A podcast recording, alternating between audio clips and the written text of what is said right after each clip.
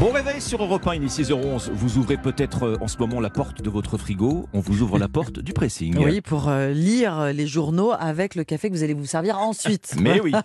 les articles qui ont retenu notre attention, nous sommes rejoints par Dimitri Vernet. Qu'avez-vous lu, Dimitri? Bon, Ombline Alexandre, nous sommes en mars. C'est bon, on peut reparler de la Coupe du Monde? Vous avez euh, digéré la finale perdue Non. face à l'Argentine? Non. toujours pas. Bon, malgré tout, je vous propose de plonger dans le Huffington Post ce matin, qui nous relate la nouvelle brouille entre Karim Benzema et Didier Deschamps. Oui, encore. Pour comprendre, petit retour en arrière. Vous vous en souvenez, juste avant la Coupe du Monde, Benzema s'est blessé et a dû renoncer à la compétition. L'attaquant des Bleus était même reparti de Doha, illico presto, direction Madrid. Et on s'en était arrêté là. On n'a pas eu bien plus d'explications, puis l'épopée des Bleus a clairement effacé de nos mémoires ce non-événement. Mais ce week-end, Didier Deschamps a remis une pièce dans la machine, hein, puisque dans une interview, il est revenu sur ce départ précipité de Karim Benzema en déclarant que c'est le joueur lui-même qui a euh, annoncé son départ après des tests médicaux non concluants.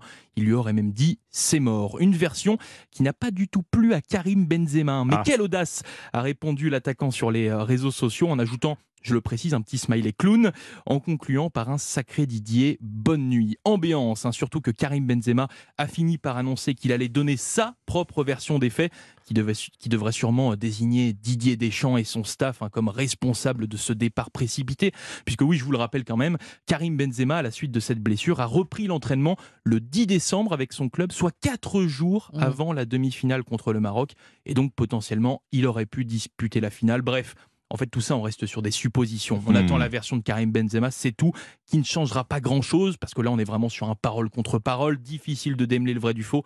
Et puis, sincèrement, on s'en passerait bien. Benzema a annoncé sa retraite internationale. Passons à autre chose. Karim Benzema a réagi aux propos de Didier Deschamps et promet de s'expliquer sur son départ des Bleus. C'est un article à retrouver dans le Huffington Post ce matin. Bon, prochain épisode à suivre. Ou À pas suivre cette semaine. Ou Oui. dans, Ce qui est amusant, c'est qu'il annonce, c'est le teasing, c'est je vais vous dire, ça, je vais m'expliquer, Oui, attendez. Il y, a, quand même un problème de le communication entre les Ouais. deux. euh, C'est très limite, je trouve. Interview sur réponse sur les réseaux sociaux. Bon, bref, Hmm. pas très professionnel. Qu'est-ce que vous avez repéré dans la presse de ce matin, Ombline? Comment vous appréhendiez les cours de sport? Vous savez, les cours de PS quand vous étiez euh, Oh, collège ça, allait, Ça ouais. dépendait de l'humeur. Ça dépendait, Ouais. ça Vous dépendait du, de la vous discipline. étiez, vous étiez du genre à être le premier en survette ou euh, celui qui tente d'i- d'i- d'imiter la signature des parents pour être dispensé Ah oui, oui, oui, ouais, ça- les deux. Peut-être au milieu. jusque-là oui. quand même. Bon, euh, peut-être que si vous aviez eu Silou euh, dans votre classe, euh, on vous aurait trouvé dès la sonnerie à Califourchon sur le cheval d'arçon.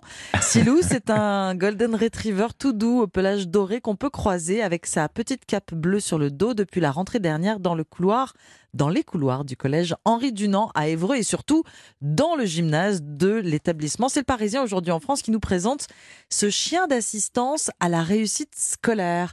Le collège d'Évreux, classé en réseau d'éducation prioritaire, est le premier à son pourvoir. Euh, Silou assure 4 heures quotidiennes au sein des classes d'éducation physique et sportive. C'est la jeune prof de PS euh, de l'école qu'il a voulu et il a fallu plusieurs mois de préparation. Le chien rentre avec elle d'ailleurs tous les soirs et le premier bilan, hein, puisqu'il est là depuis Mhm. septembre, on est en mars, et bien ce premier bilan semble franchement positif. Meilleure ambiance dans les classes, Silou égaye les cours de sport, il motive les élèves qui parfois y vont à reculons. À chaque cours, un enfant différent est responsable de lui. Le jour du reportage du quotidien, c'est Lily qui, laisse en main, a pris la tête du tour de chaud. Vous savez, quand il faut tourner oui. gymnase. Quelle horreur. Avec un chien, c'est peut-être mieux, vous me direz. Bon, enfin, c'est c'est quand même très fatigant. Mais elle dit, euh, Lily, que Lilou lui a fait oublier ensuite le côté difficile de la séance de pompe. Parce qu'ils ont Mmh. couru et ensuite Et ils ont ouais, fait des ah oui. Mais parce Voilà. qu'ils ont mal couru. Ils n'ont pas fait les bons ça. nombre de tours. Mais avec le chien, ça passe mieux. Une caresse sur la tête, ça apaise, ça améliore la concentration, ça favorise le dialogue entre la prof et les élèves. C'est la prof qui le dit. La présence d'un chien d'assistance à la réussite scolaire au collège Henri Dunant à Évreux est une expérimentation menée avec l'association Andy Chien et Silou devrait accompagner les collégiens pendant plusieurs années. Et c'est-à-dire dans le Parisien aujourd'hui en France. Un toutou pour avoir des bonnes notes. Faut y penser ça. quand même. Mais c'est une très bonne idée. Bah, très belle initiative. Vous qui chaque matin sur Europe 1 défendez les initiatives France. Voilà, Bah, voilà une autre. même dans le pressing, je m'y mets. Oui, oui, exactement. On termine ce tour de table avec vous, Alexandre.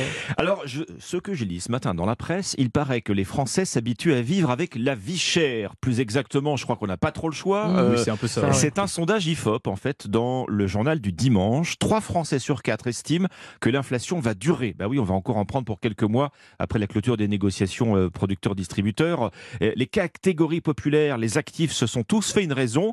Ils l'ont avons intériorisé euh, cette vie chère. Et c'est bien pour ça que l'inquiétude couve, ce qui fait dire au directeur de l'Institut de sondage IFOP qu'on a devant nous un vrai carburant protestataire. Oui, Mm. car pour 90% des personnes interrogées, la lutte contre la flambée des prix devrait être une priorité de l'État. Une autre question qui ne fait quasiment pas débat dans l'opinion euh, si l'on en croit ce sondage, 8 Français sur 10 jugent que l'État, justement, n'en fait pas assez. Ils rejoignent d'ailleurs euh, la conviction des associations de consommateurs et de Nadia De l'association euh, Famille Rurale euh, euh, que vous entendrez tout à l'heure sur Europe 1, hein, puisqu'elle est notre invitée à 6h40.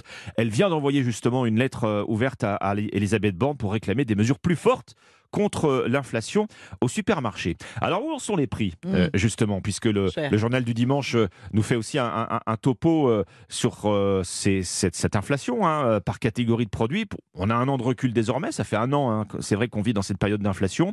Alors au rayon d'alimentation, faut pas rêver, hein. tout est à deux chiffres avec euh, des augmentations euh, effarantes. hein. En plus, ce sont que des moyennes. Les viandes et les volailles euh, surgelées, par exemple, plus 31%. Ça veut dire que Wow, selon les magasins, ça peut être encore beaucoup plus que ça. Le beurre et la crème fraîche, plus 20%. Les œufs, plus 19%. L'huile et le sucre, plus 21%. Ah oui. Les essuie-tout, plus 25%. La liste est longue, hein, comme ça. Ah oui. on est souvent au-dessus de, de plus 20%. Les familles de produits, en fait, qui ont subi les plus fortes augmentations euh, au supermarché, bah, ce sont en général les premiers prix.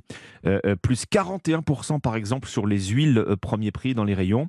Il devrait bien y avoir un mois de mars rouge. Voilà la, la conclusion de l'expert en consommation Olivier Dauvert dans les colonnes du JDD.